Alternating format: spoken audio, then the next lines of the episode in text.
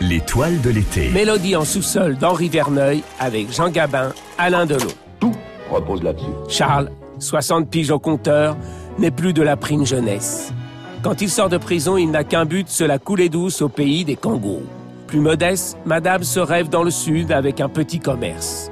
Le vieux briscard voudrait bien entraîner son vieux pote Mario dans une dernière valse. Mario est un tricard de perlot, interdit de tabac. Pareil pour l'apéro.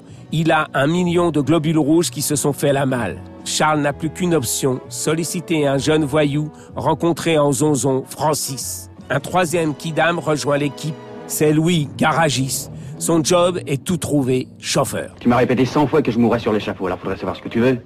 Le microbe ou le couperet? Dis donc, Francis, ça suffit, hein? Je suis venu pour te parler sérieusement. Alors, ton père trouvait un peu curieux qu'à 27 ans, tu sois encore à charge. Direction Cannes et son casino, le groupe espère bien pousser la chance et tirer le gros lot. Pendant que le môme transformé en dandy s'occupe de draguer une danseuse pour avoir ses entrées au casino, le vieux prépare dans l'ombre la stratégie au millimètre près. Un simple faux pas et tout le monde se retrouve à l'ombre pour un max. Il ne reste plus qu'à jouer la partition sans post-note sur un air de pipeau. Dis donc, puisqu'on parle chiffon, il va falloir que tu t'habilles. Tu sais que t'es sapé comme un banquier. Enfin, moi, c'est comme ça que je les vois. Peut-être, mais pour toi, on fera la coupe fils de famille. Je te donnerai les faves de ton nouveau pédigré. Dis donc, Charles, Oui. si je comprends bien, tu me mets sur un coup. T'es pas d'accord? C'est Michel Audiard qui est à l'origine du projet en découvrant le roman du même titre.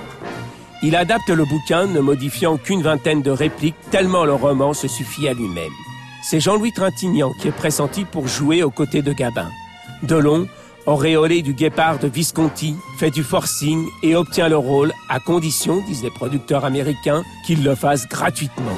Il ne se démonte pas et accepte sous condition de deux à trois pays de production qui lui rapporteront plus que son cachet. Alors, là commence présente le coin où le devoir nous appelle. En face de la résidence Marley, le Palm Beach.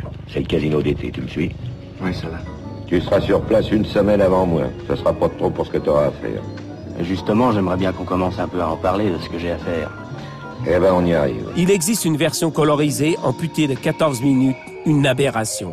Ce qui ressort du film, qui marquera de nombreuses générations et réalisateurs, au-delà de la première confrontation Gabin-Delon, c'est l'opposition entre un monde de banlieue que connaissait le vieux Charles et ses tours de béton, premier moment du film magnifique. C'est la vieille garde et la nouvelle génération du jeune nous. Aujourd'hui, plus personne ne nie l'apport au cinéma d'Henri Verneuil, souvent catalogué de cinéma populaire de qualité. Il ne négligeait pas le fond et sur 40 films, on compte 34 petits bijoux du genre, de La Vache et le Prisonnier au clan des Siciliens, en passant par un singe en hiver. C'est toute une génération qui l'imprègne.